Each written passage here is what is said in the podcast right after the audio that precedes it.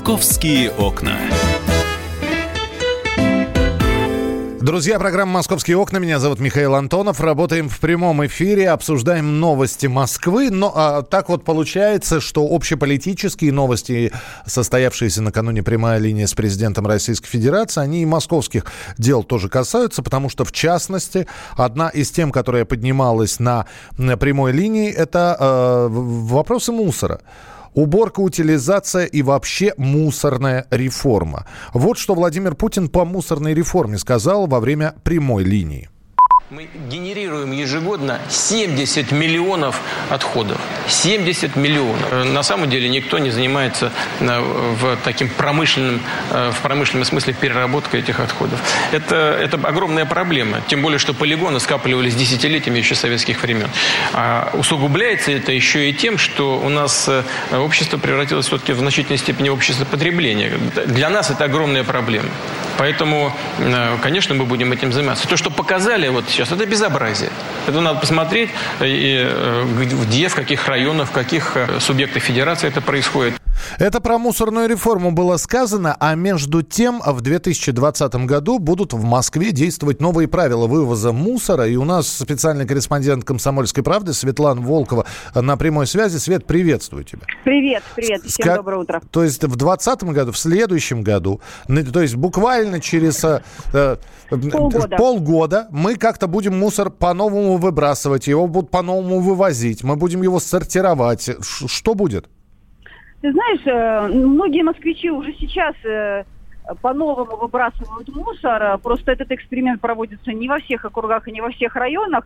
Э, например, в Юго-Восточном округе и в Зеленограде многие уже привыкли раскладывать мусор по разным контейнерам. Отдельно то, что можно использовать, это вторсырье, картон, бумага, стекло – и э, вас другие баки уже то, что не подается никакому использованию, просто вывозится на полигон. А, сейчас в июне начинается установка э, таких баков уже во всех дворах Москвы. А, это будут э, э, баки серого цвета для э, лишнего мусора, который не, не используется никак, и баки синего цвета для вторсырья. Угу. При этом а, во дворах останутся и обычные баки, в которые мы привыкли выкидывать мусор. А, и москвичи также могут по-прежнему по старинке выбрасывать мусор мусоропровод в своем подъезде. А, пока сейчас никаких санкций, штрафов и наказаний не будет для тех, кто откажется сортировать мусор. А, в том числе не будет никаких поощрений и премий и скидок.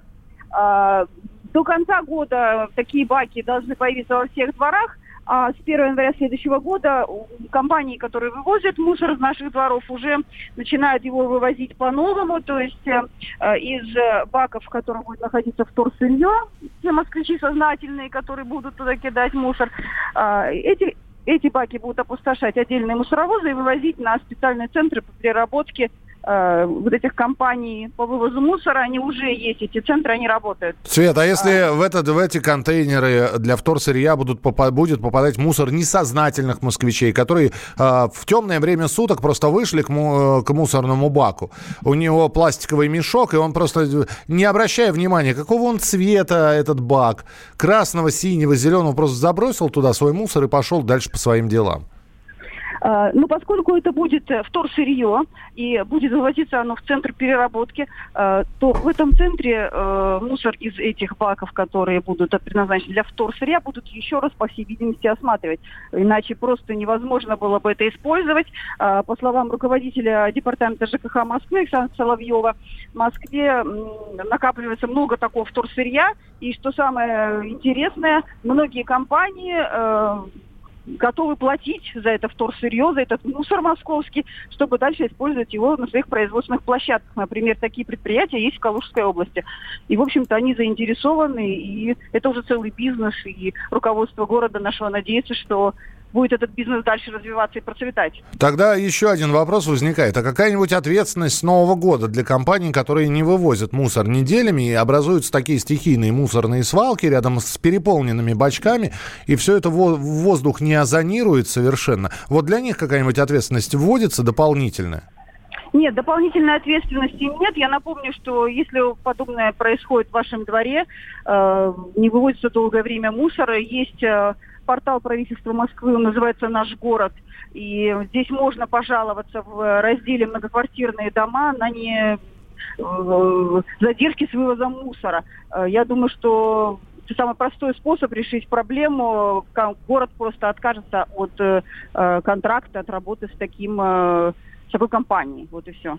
Понятно. Спасибо большое. Светлана Волкова, специальный корреспондент «Комсомольской правды», была с нами в прямом эфире. Итак, новые правила муза, э, вывоза мусора в Москве в 2020 году. О них можно прочитать в том числе на сайте «Комсомольской правды». А, кстати, про вывоз мусора и президент Российской Федерации говорил. Э, вот что именно он сказал. Никто раньше вообще не считал, сколько стоит вывоз мусора. Это первое. Во-вторых, сегодня никто не хочет, чтобы рядом с домом были какие-то свалки или полигоны. Значит, приходится их вести подальше. А это тоже деньги. Надо транспорт надо использовать, э, горючку надо тратить на это, и платить водителям и так далее, и так далее. То есть э, это действительно может быть дороже. У нас такая программа есть, э, она рассчитана на несколько лет, она предусматривает строительство 200 комплексов по переработке мусора общий объем финансирования чуть больше 300 миллиардов рублей. Примерно одна треть из бюджета. Все а, остальное это средства, которые должны быть привлечены из бизнеса. Но вот эти средства из бюджета, они заложены в бюджет, и мы обеспечим это финансирование. Самое интересное, что периодически по поводу мусорной реформы, по поводу сортировки мусора проходят всевозможные опросы, в том числе вот в Москве. И опросы-то, результаты их, я имею в виду, они крайне оптимистичны. Там порядка 70% москвичей готовы сортировать мусор. Бумага отдельно, пластик отдельно, металл отдельно, отдельно утилизируем батарейки и прочее, прочее, прочее. Но это только на статистических данных сказывается, потому что по, в итоге, что мы видим? Мы видим, в общем-то, никакого... Даже сейчас, если где-то и стоят раздельные э, контейнеры, ну, буквально вчера наблюдал, потому что поставили раздельные контейнеры красного и зеленого цвета для стекла и для пластика. Ну, выходят люди, вот у них этот черный пластиковый мешок для мусора, в котором навалено все. И банки, и склянки, и обрывки бумаг, и упаковки от продуктов, и грязные памперсы, там все. Все это, естественно, никак не рассортировано, вот, никакой сортировки нет. Вот видит мусорный бачок человек, подходит и бросает туда этот свой пакет. Дескать, сортируйте вы сами. А, нужны ли бачки для раздельного мусора? Вопрос да, на самом деле такой, который должен, наверное, иметь положительный ответ. Да, должны. Должна ли быть сознательность у людей, которые выбрасывают мусор? Да, должна. Но тогда, если сейчас в обычной квартире, я понимаю, что мы сейчас какие-то такие совершенно простые бытовые вопросы поднимаем, но у каждого в квартире есть э, мусорное ведро э, пакет для мусора. Вот для того, чтобы вам начать сортировать, вам нужно, значит, не одно, а несколько мусорных ведер. Несколько пакетов для мусора. Плюс у вас во дворе должны стоять контейнеры для раздельного сбора мусора. Нужно это все? Есть ли запрос а, на это? Вот что говорит руководитель департамента жилищно-коммунального хозяйства города Александр Соловьев. Мы видим запрос. Вы можете открыть также интернет просто и посмотреть, что у нас практически каждый второй в своих пабликах пишет, мы за раздельный сбор, мы за раздельное накопление отходов. Другой вопрос, что по тем проектам, которые в городе уже вводились, мы такой увлеченности населения не видели. Но задача такая есть, она, прежде всего, задача государственная, поэтому я сказал, что нужно максимально будет работать с населением да, по некому экологическому просвещению, по информированию, по и вовлекать э, все группы населения в этот проект.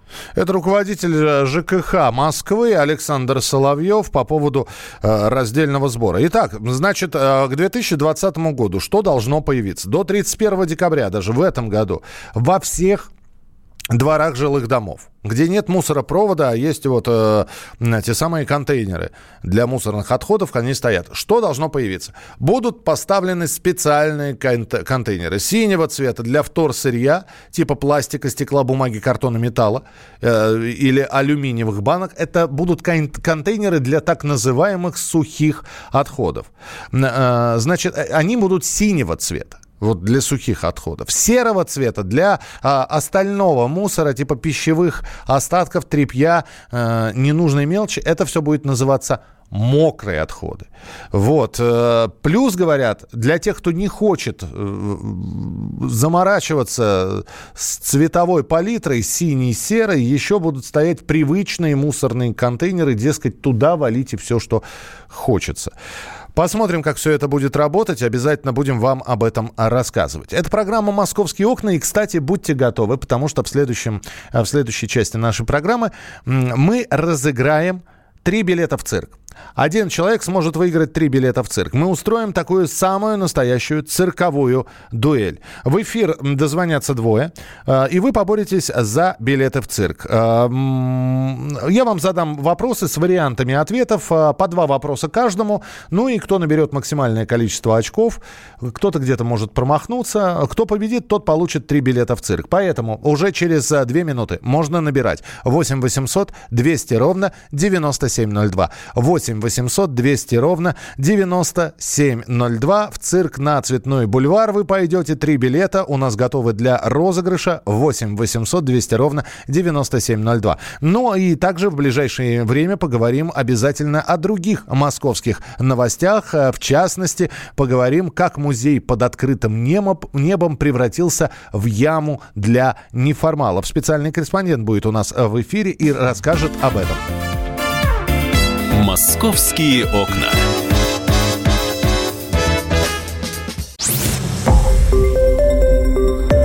Радио Комсомольская правда". Более сотни городов вещания и многомиллионная аудитория. Челябинск 95 и 3 FM. Керчь 103 и 6 FM. Эм. Красноярск 107 и 1 FM. Москва 97 и 2 FM. Эм. Слушаем всей страной. Московские окна.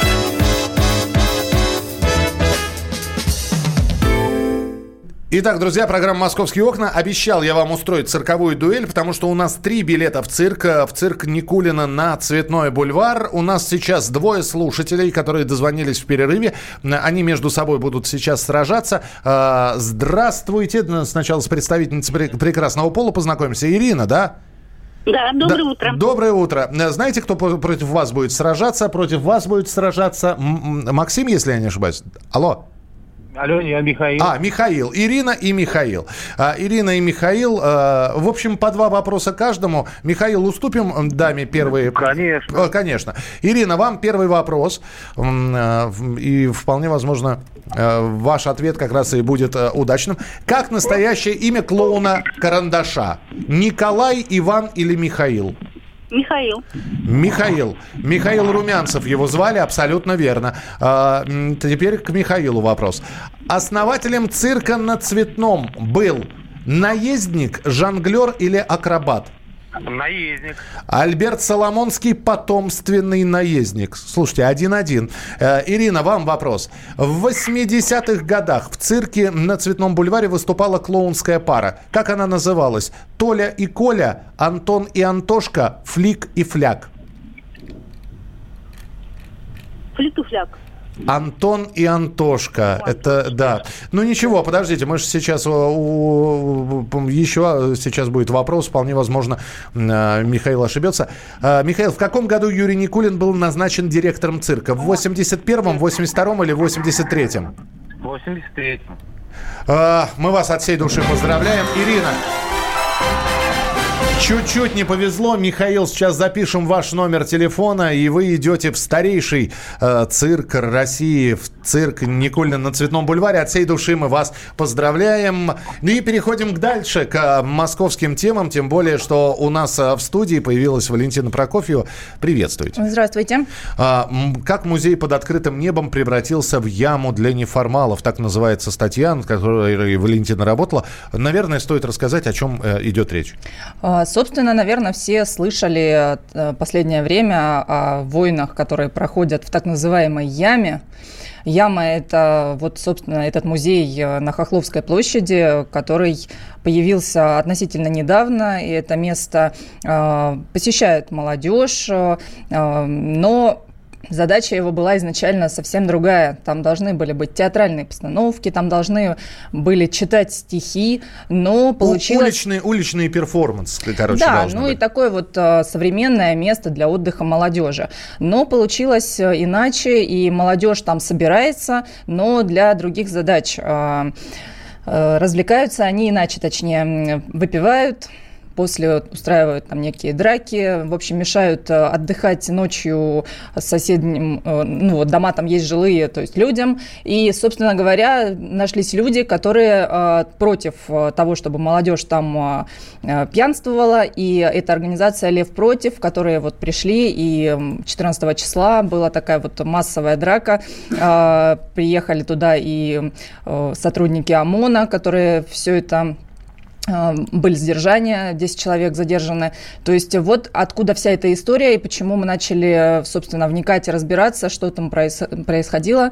А, а кто в этой организации Лев против? Хорошо, приходит молодежь. Итак, а, значит, а, вот эта вот Хохловская площадь, там действительно такая глубинка со ступеньками, да, и поэтому ямы и называются. Неужели там не было ни одного культурного мероприятия? Неужели там постоянно... Там были культурные мероприятия. Маргинальная пьянь тусуется? Нет, там культурные мероприятия вот. проходят, но, наверное, довольно редко, и молодежь еще в прошлом году, когда был чемпионат мира по футболу, они там смотрели тоже какие-то трансляции, там рядом очень много кафе. А, вообще Чистопрудный бульвар – такое место, где молодежь собирается, нравится, и а, если можно так назвать, неформатное, да, вот у девчонок разный... Неформальное. Неформальное, да, не, у девчонок разный цвет волос, у кого-то там проколоты носы, пупки, ну, то есть, да, мы как-то воспринимаем а, эту молодежь иначе, ну, то есть какие-то субкультуры, вот они там, их там много. И, собственно говоря, вот они стали туда приходить, и Э, назвали это место своим, назвали это место ямой, завели в соцсетях целый аккаунт, куда приглашают Э, делают объявления, приглашают всех, приходите. Э, по... Приходите потусуемся. Да, приходите потусуемся. Они, конечно, не говорят прямо, что приходите, будем там бухать, вот, но говорят, что приходите, будем обменивать фрукты на одежду. Ну и вот в таком роде понимаем мы, что не яблоки, они туда приходят есть. Хорошо, э, с этим понятно, кто туда приходит. А это общественная организация, они кто? Но опять же, сразу, общественная организация, следящая за порядком, да, тут же образ дружинника с красной повязкой возникает для кого-то. Для более молодого поколения возникает образ стоп-хама. Дескать, вот мы э, за правильность парков. Мы тоже, значит, общественный порядок поддерживаем. Но кулаки не распускали. А, Михаил Лазутин, который там вот главный в этих львах, э, назвал он там свою организацию «Лев против», э, его знак зодиака «Лев», но это не важно. А, он сам выходец из Стопхама, и некоторыми он еще организациями занимался, в том числе они там гоняли педофилов, ну то есть он такой вот общественник, который гоняет и, так сказать, наводит порядки. Но наводит порядки он жестко, не совсем в рамках закона, применяя там вот даже здесь на Хохловской площади э, перцовые баллончики. А мы понимаем, что перцовые баллончики – это оружие, которое может нанести вред здоровью, а это уже уголовная ответственность, ну, собственно, так говорят адвокаты. Э, поэтому его, конечно, дети, ну, если бы он, конечно, приходил и делал замечания, вызывал на место сотрудников полиции, то это была бы общественная деятельность, это было бы в рамках закона, это было бы, наверное, правильно, и, э, но здесь он применяет силу, а все-таки, ну, это можно исходить и побои снять, если там вот начинаются драки, а если драка, мы понимаем, что могут быть и э, биты, и оружие, и ножи, и все что угодно. В лучшем случае административка, в худшем это уже уголовным делом попахивает. Вот что сказал председатель экспертного совета по безопасности и взаимоотношениям граждан с правоохранительными ведомствами Антон Цветков о противостоянии маргинальной молодежи и этой общественной организации «Лев против». Ребята неплохие, но а, у них есть несколько проблем. Они плохо разбираются в действующем законодательстве и в своих а, полномочиях. Второе, они не понимают, что фактически провоцируют скандальные ситуации, и это может привести к достаточно серьезной проблеме. Но если уже четко есть понимание, что на Хохловской площади конфликтная ситуация, нельзя туда в принципе появляться без полиции. И зачем приводить с собой толпу народа, я тоже не понимаю, потому что толпа народа подразумевает подразумевает, что ты готовишься к каким-то насильственным действиям. Если ты э, к этому готовишься, не надо туда приводить народ, потому что ты за них отвечаешь. Это надо делать только с полицией, но и полиция, конечно же, бездействует, потому что она видит, что уже пошли столкновения между людьми, значит, там должна быть полиция, а то наступает какой-то дикий запад. И полиция должна сама с этими ребятами, хорошими ребятами, с моей точки зрения, если против, провести разъяснительную работу, а провести правовое информирование, их обучить их. Но, еще раз подчеркиваю, надо работать вместе с полицией. По мнению Антона Цветкова, это э, председатель экспертного совета по безопасности, это хорошие ребята. Э, когда-то хорошими ребятами называли люберов, которые ходили и стригли металлистам волосы, э, потому что длинные слишком. Нет, ну в целом-то понятно, что задачу они ставили, ну так сказать, благородную, чтобы отучать, наверное, молодежь от вредных привычек, но действовать они, конечно, должны иначе. И если это какая-то должна быть профилактика, то, наверное, просто рассказывать, объяснять, почему это плохо. Алиса, почему на себя некая группа людей берет э, профилактику э, в, в, в руки? Ну, общественники почему? Да, почему не обратиться в правоохранительные органы? Позвоните, да, вот вам мешают подростки, они сидят. Они сидят, это шумная компания достаточно шумная компания, она мешает, громко слушает местные музыку. Жители, местные жители жалуются. Так. Они говорят, что вот это сборище этих субкультур и вообще, что там очень много и маргиналов, и пьяные узбеки вообще весь Чистопрудный бульвар заполонили. Звонок и, в полицию, и, приезжает наряд. Они-то приезжают, но ничего не происходит. Люди продолжают плохо спать, им это мешает, потому что пьют до трех утра, ну, как бы кричат, э, возмущаются. Ну, и вот, собственно, общественники обратили внимание на это место, что действительно это людям мешает, и обычных вызовов полиции недостаточно. Мы же понимаем, а, что если мы выгоним этих ребят из ямы, они пойдут в другие места. И, они и не факт, и, они, и не факт что там будет... в другие места, да, есть рядом еще парк э, Горка, это вот на Китай-городе, собственно, говорят, что сейчас он так становится неким филиалом, хотя раньше был наоборот, это было основное место, где собиралась вот эта вся молодежь, но там намного меньше площадь, здесь все-таки огромное пространство, где действительно могут собраться компании по 30 человек э, и комфортно там отдыхать, ну, по их мнению. А, собственно говоря, э, там и не не только, э, вот и вдоль чистопрудных э, прудов девчонки пьют э, вино, а вопрос, почему полиция не может на них сразу составлять административные там протоколы или еще что-то, а они же прячут алкоголь в бумажные пакеты. Да. А, прячут и фактически... А по закону, да, невозможно а как? посмотреть? Они не держат бутылку прямо в руках. Ну, то есть, точнее, у них бутылка с вином, из которой они пьют из горла, но она в бумажном пакете спрятана. Девчонки, с которыми вот вот я там общалась, э, тоже говорят, вы думаете, у нас в стаканчиках кофе? Понятно. И, э, конечно, сотрудники полиции будут проходить мимо и никак обращать на них внимание. Ну, в общем, Валь, нам осталось дождаться, чем это все дело закончится. Либо это маргиналы победят и будут продолжать там сидеть, либо это общественная организация «Лев против». Следим за развитием событий. Подробности на сайте «Комсомольской правды» можно прочитать. Валентина Прокофьева была у нас в студии. Мы продолжим через несколько минут. Оставайтесь с нами на радио «Комсомольская правда». Присылайте свои сообщения 8967 200 ровно 9702. 8967 8 200 ровно 9702. Продолжение следует. Московские окна.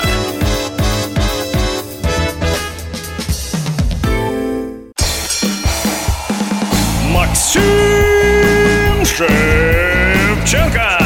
Человек с большим... Как вам не стыдно? Сердцем я ужасно извиняюсь, просто очень интересная лекция. Можно уже вмешаться в ваш монолог? Я же вижу, как люди там сидят в подпольных барах, пьют виски, и у них все замечательно. Может, мы жили бы по-другому. Ladies and gentlemen, встречайте, главный миротворец от мира журналистики. Не знающий поражений, чемпион прямого. Поединки каждый вторник в 8 вечера на радио «Комсомольская правда». Мне не хочется либералов обижать.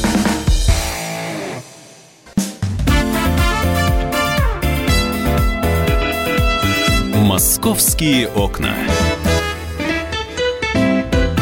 Друзья, продолжается прямой эфир. Программа «Московские окна» на радио «Комсомольская правда». И месяц прошел с той самой драки, массовой драки в Красногорском районе Подмосковья. А, во время этой драки погиб спецназовец ГРУ, заступившись за а, избиваемых людей. И вот а, случился неожиданный поворот в этом деле. А вот что за поворот, корреспондент «Комсомольской правды» Ась Колосова нам расскажет. Ась, приветствую тебя. Да, добрый день. Совершенно, конечно, неожиданное событие случилось на днях. Э, Отец э, троих братьев армян, которые, как уже совершенно точно установлено, были все трое участниками этой драки, а, заявил в полицию о пропаже своего сына Аганеса Айрпетяна. А, И по его информации он уверяет, что он с места происшествия, то есть с места этой драки, покинул с двумя пулевыми ранениями.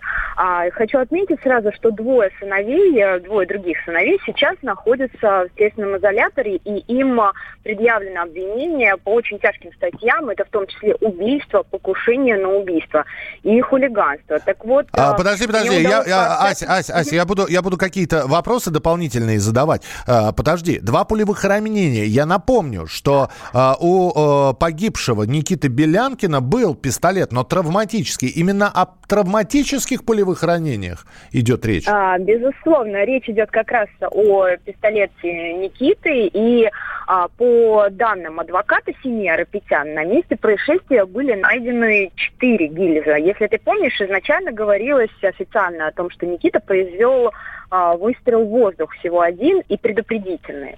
Сейчас совершенно иная информация. Вот, э, а, кроме того, а, вот эти самые братья этого м, Аганеса Айрапетяна, они сейчас находятся в СИЗО, и они дают показания о том, что они видели само происшествие, инцидент, а, то есть сам момент стрельбы, и видели, как Аганес а, э, двумя ранениями сел в такси и уехал.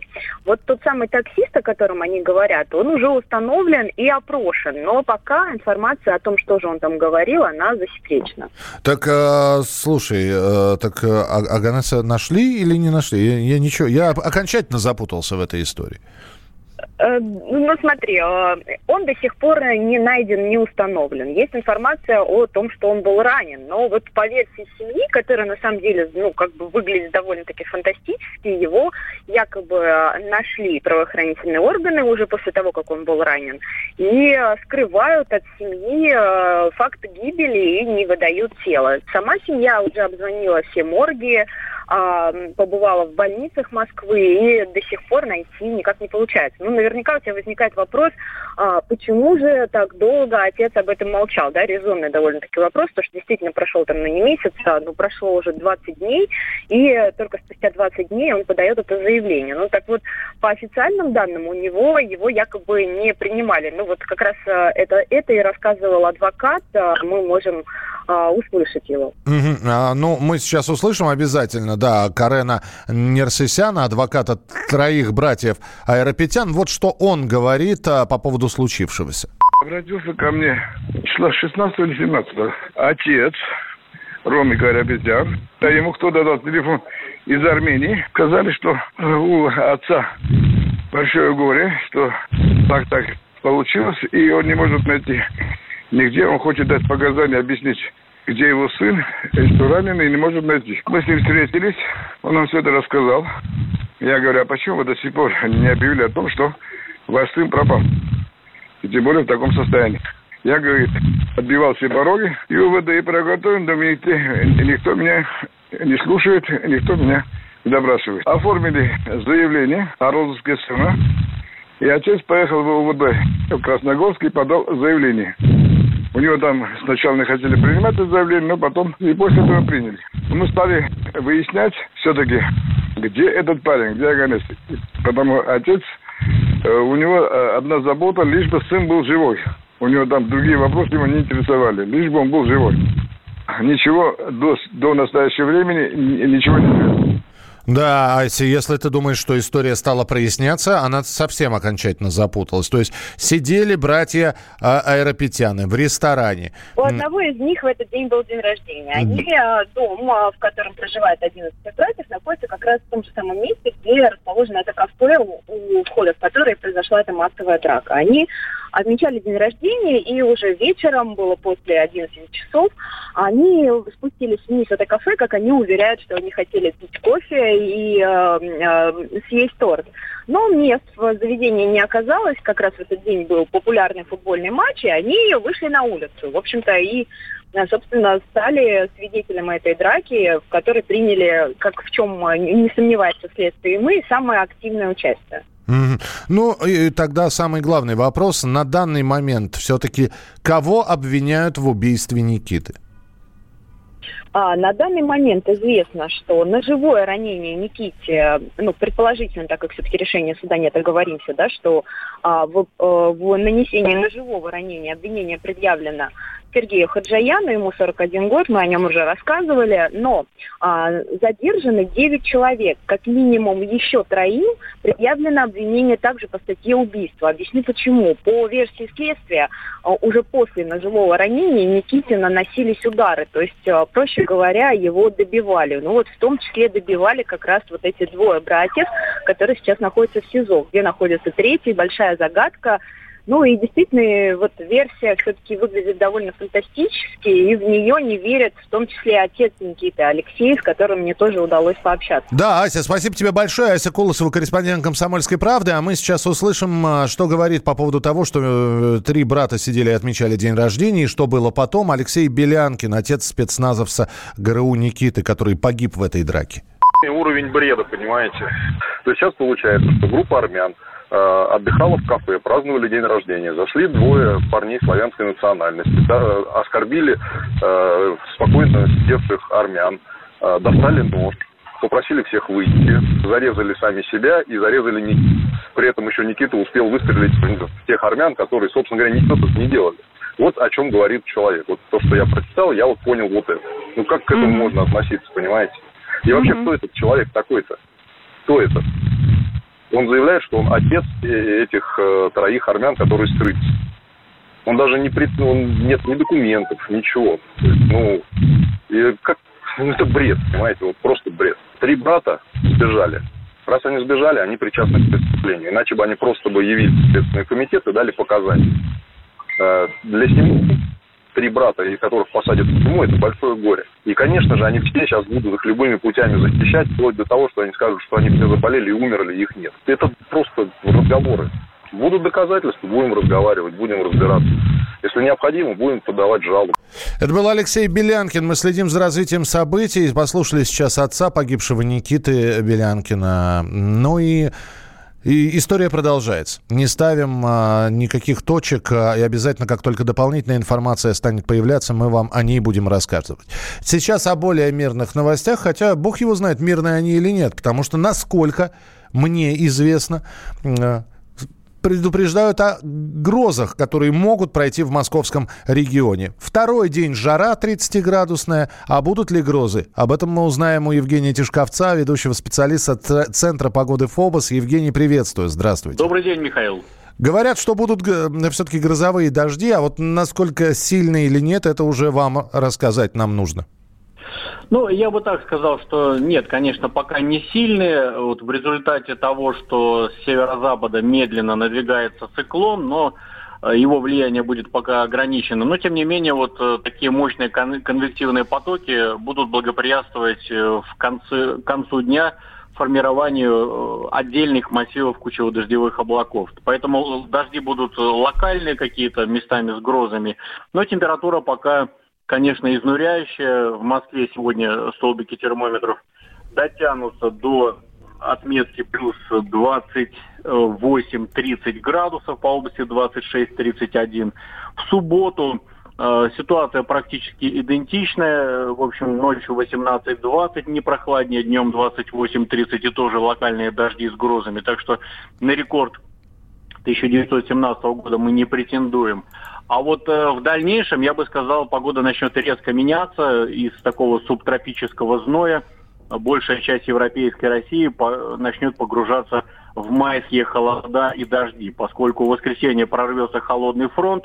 Это уже классические настоящие ливни с грозами. Ага. Ветры развернутся на северные рубы, ну и тем самым будет подведена черта под аномальной жарой. То есть ночью это 16-18, днем 24-26 Ну, а с понедельника, в понедельник, э, вторник это скандинавский антициклон, хорошая солнечная погода, но северная тяга свежих ветров не только вернет температурный фон в свое климатическое русло июня, но даже, в общем-то, а, заставит его оказаться ниже, чем положено. То есть ночами это уже 8-13, днем с трудом чуть выше плюс 20, ну а самого дна холода мы, конечно, достигнем в среду и четверг, когда уже к холоду добавятся и э, ливневые дожди, ночами ниже плюс 10 и днем едва ли будет плюс 18-20. Вот так вот. Ну, э, я надеюсь, что мы за эти жаркие дни немножко по холоду соскучимся. Евгений, спасибо большое. Евгений Тишковец, ведущий специалист Центра погоды ФОБОС, был у нас в прямом эфире. Ну, а э, Сергей Собянин, кстати, у которого сегодня день рождения, мэр Москвы, э, позвал москвичей в комнаты прохлады из-за жары. Э, оказывается, есть такие комнаты прохлады, и можно их найти с помощью онлайн-карт. Или посмотреть, где эти комнаты находится на сайте мост.ру. Это была программа «Московские окна». Не переключайтесь, потому что в эфире радиостанции «Комсомольская правда» огромное количество интереснейших программ и передач. «Московские окна».